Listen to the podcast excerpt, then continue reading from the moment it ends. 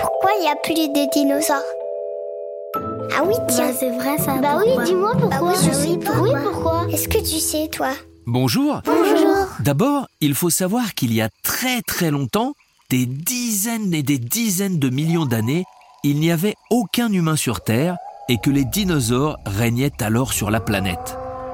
Il y en avait de toutes sortes. Le diplodocus, par exemple, avec son long cou, se nourrissait d'herbes et de feuillage. D'autres, comme le tyrannosaure, se nourrissaient de viande en mangeant les autres dinosaures. Mais il y a environ 60 millions d'années, il y a très très très longtemps, deux catastrophes se sont produites qui ont causé la disparition des dinosaures.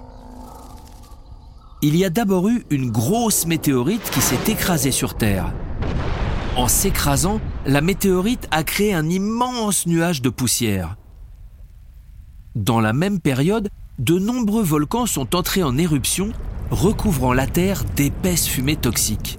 Toute cette poussière et ces fumées toxiques ont assombri le ciel et caché le soleil.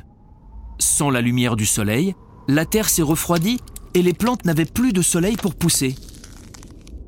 Les dinosaures qui se nourrissaient de plantes ont alors fini par mourir de faim, et ceux qui mangeaient les autres dinosaures n'ayant plus rien à manger ont fini eux aussi par disparaître.